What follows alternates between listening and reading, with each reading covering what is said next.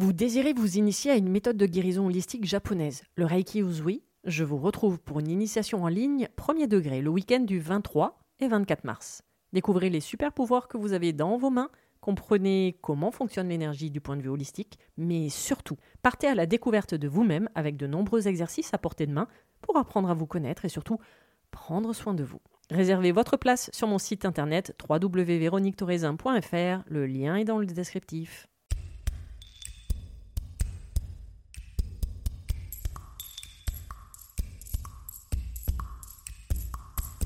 Bienvenue sur le podcast Mise en lumière holistique. Ce podcast a pour but de rendre accessible et surtout compréhensible le développement personnel, l'univers de l'énergétique et la spiritualité.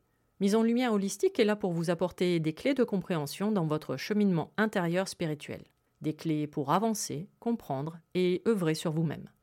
Je suis Véronique Thorezin, coach, mentor et thérapeute holistique antique. Et c'est la maladie, une sclérose en plaques, maladie neurologique dont je suis atteinte depuis plus de 15 ans, qui m'a permis de découvrir et plonger dans le monde énergétique il y a plus de 10 ans maintenant. De par mes propres expériences, mes connaissances acquises, mes compréhensions qui sont devenues aujourd'hui mon expertise, je vous accompagne avec ce podcast pour un moment de partage, afin de vous permettre de transformer votre monde intérieur et votre vie pour retrouver votre pouvoir intérieur et votre souveraineté.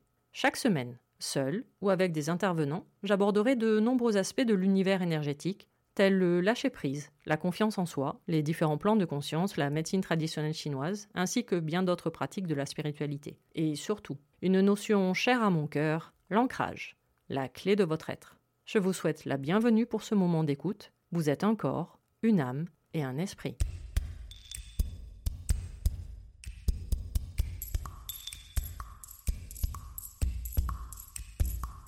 Bonjour et bienvenue pour cet épisode numéro 31 du podcast Mise en Lumière Holistique. Et c'est parti pour la suite de l'épisode de la semaine dernière sur les émotions.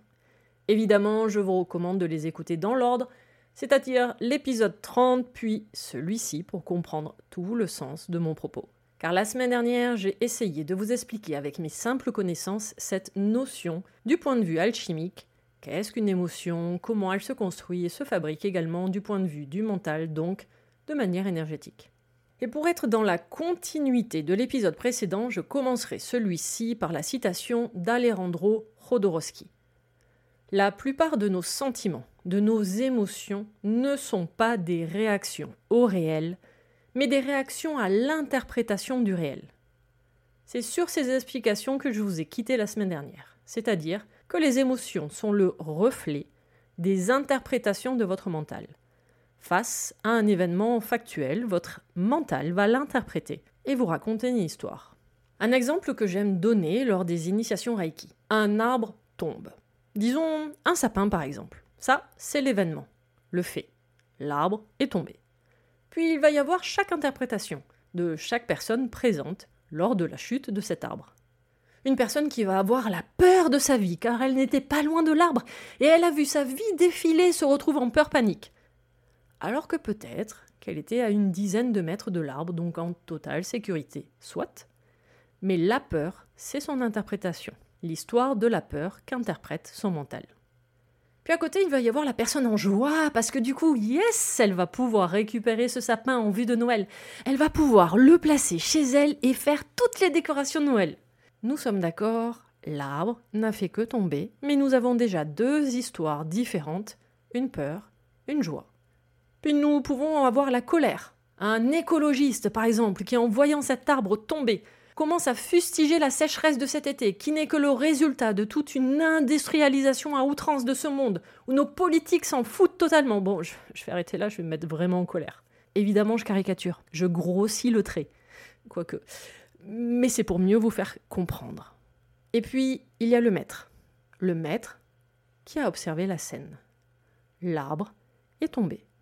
C'est-à-dire qu'il est resté spectateur, observateur de la scène, sans laisser le mental lui créer une histoire avec le personnage de la joie, de la peur ou encore de la colère. Le maître a rendu son émotion neutre et reste uniquement dans le factuel.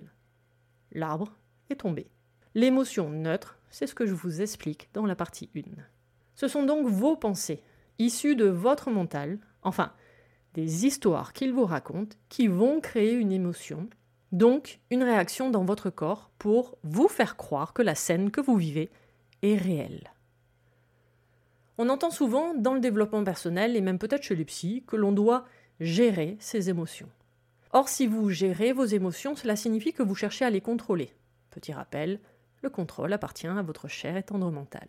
Donc, on ne gère surtout pas ses émotions. Également, je suis toujours très attentive au vocabulaire employé par les gens au quotidien. Mais par exemple, on n'affronte pas nos émotions. Aucune raison d'être en lutte, c'est contre-productif. En fait, on n'affronte rien du tout dans cette vie car cela signifie derrière qu'il y a une notion de combat ou de guerre. Donc aucun lâcher-prise non plus, aucun repos du guerrier. Les émotions, on les vit. Elles nous traversent dans l'instant présent sans chercher à les contrôler, en lâchant prise, en acceptant de les vivre, même si cela est douloureux. Car la bonne nouvelle, c'est qu'elles sont impermanentes, c'est-à-dire qu'elles ont un début et surtout une fin. Enfin, ça, c'est quand vous vivez dans l'instant présent. L'émotion est là pour vous communiquer des informations dans l'instant. Elle vous envoie un message. Donc ne percevez pas ce message comme un danger ou un adversaire à abattre. Bien au contraire. L'émotion doit être tout simplement observée, comme si vous étiez un observateur extérieur de vous-même. Enfin, du plan mental, donc du petit personnage qu'a créé votre mental, pour vivre et ressentir cette émotion.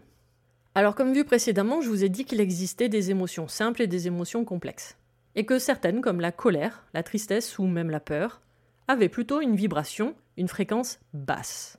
Et que le mieux, enfin, pour mieux apprécier notre incarnation, était de transmuter ces basses vibrations vers des fréquences plus hautes comme la joie, la gratitude. L'amour également, mais celle-ci correspond plus à notre être originel. C'est notre fréquence la plus pure. Ainsi déjà en augmentant votre taux vibratoire, vous commencerez à sortir plus facilement de votre mental. Pour commencer, je ne peux que vous préconiser d'écouter des musiques ou des fonds sonores qui utilisent des hertz différents par exemple, ou différentes ondes, style alpha, bêta, gamma et bien d'autres, des mantras également. Vous avez YouTube et même des applications spécifiques pour les écouter. Joe Dispenza a observé deux états d'esprit différents. Celui de la survie, où vivent le stress, la maladie, le déséquilibre, la peur, la colère, la tristesse, l'égoïsme, la perte d'énergie, l'étroitesse de l'esprit. Un monde fait de limites. Puis un deuxième état d'esprit, celui de la création, où règne la santé, la réparation, l'amour, la joie, la confiance, la création d'énergie, l'ouverture d'esprit, toutes les possibilités illimitées. C'est ce que je vais personnellement appeler être soit victime de sa vie, donc être un acteur de la manipulation de votre mental, soit être responsable de votre vie car vous avez compris que vous en étiez le créateur. Vous créez absolument tout ce que vous êtes et ce que vous faites. Joe Dispenza explique que nous mémorisons nos états émotionnels car oui, le mental est un ordinateur qui nous raconte une histoire avec différentes émotions en boucle et en boucle. Ainsi, nous avons créé une sorte de dépendance, comme la culpabilité, la honte, la colère, la peur, l'anxiété, le jugement, l'indignité, le doute de soi, la dépression, la suffisance, la haine. Les mots que je viens de citer appartiennent au mental, donc à des fréquences dites basses, énergétiquement parlant. Ce sont ces vibrations qui nous écartent de l'être véritable que nous sommes. Pour Joe Dispenza, ce sont ces couches émotionnelles mémorisées par notre corps à différents moments de notre existence selon nos expériences passées, qui créent la séparation entre qui nous sommes véritablement, notre essence pure, et qui nous pensons ou semblons être. Et plus cet écart est grand, plus la dépendance à ces émotions est grande. J'ai souvenir en écrivant ces mots d'une discussion cet été avec une amie qui me disait qu'elle voulait continuer à ressentir toutes ces émotions et ne voulait pas les rendre neutres comme j'arrive personnellement à l'être dans certains cas, car sinon elle aurait la sensation de ne plus se sentir vivante. Et j'ai trouvé sa phrase très intéressante.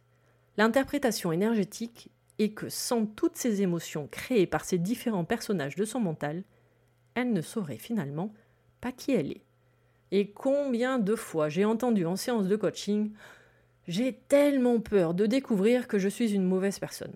Alors que finalement j'ai envie de vous répondre la mauvaise personne, entre guillemets, c'est celle qui porte tous ces différents masques et personnages créés par les couches émotionnelles et le plan mental.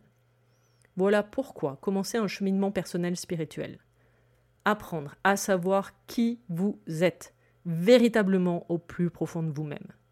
Tout le reste n'est que du folklore du développement personnel qui, à la fin, est contre-productif, limite dangereux dans certains cas, créant encore plus de frustration et de culpabilité, donc du jugement de votre mental, donc inutile et surtout un retour à la case départ. Alors, comment accueillir ces émotions? En les vivant plutôt que de les renier. Acceptez-les plutôt que de les affronter. Arrêtez de culpabiliser de les vivre, car là, c'est votre mental qui vous sert de bourreau en vous jugeant. C'est lui qui vous fait vivre ces émotions et en plus, il veut en même temps que vous les refouliez. Le serpent qui se mord la queue. Ou un bon exemple de victime bourreau avec le même personnage, votre mental.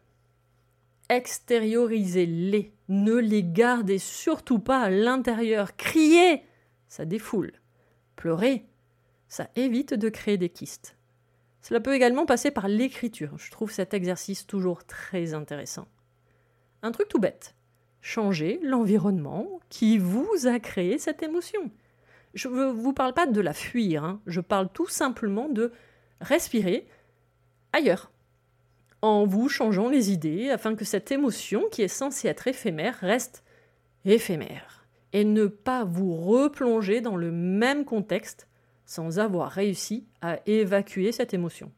Cela vous permettra justement de prendre assez de recul pour faire une pause, de vous écouter et surtout vous observer pour comprendre vos émotions ressenties avant que celles-ci ne prennent vie et cristallisent sous forme de blocage ou de maladie dans votre corps. Je vous laisse écouter l'épisode où je vous explique comment se forme une maladie, l'épisode 5. Je vais vous raconter une anecdote qui m'est arrivée cet été. Une personne m'a mise en colère. Mais alors vraiment, vraiment très, très en colère. Ça faisait longtemps que ça m'était pas arrivé. Alors, pas la personne, mais plutôt le fait qu'elle ait essayé de me placer en position de bourreau et elle la victime, suite à l'annulation d'un rendez-vous. Et non, j'ai refusé d'endosser ce rôle, même si j'ai pris mes responsabilités et les conséquences de cette annulation, mais j'ai refusé de jouer et de me laisser manipuler. Tandis qu'elle, elle restait en position de victime. Alors oui, je me suis mise en colère, mais pas de bol pour moi en plus, c'était juste avant le repas. Et pendant ce repas, alors je ne suis pas devenue schizophrène, mais pas loin. C'est-à-dire que je me suis observée, mais réellement. Je mangeais en colère, en bougonnant, et en même temps, l'observateur de la scène, c'est-à-dire moi-même, était mort de rire. Et là, je m'entends lui dire à cet observateur oui, je sais, je suis en colère, mais fous-moi la paix.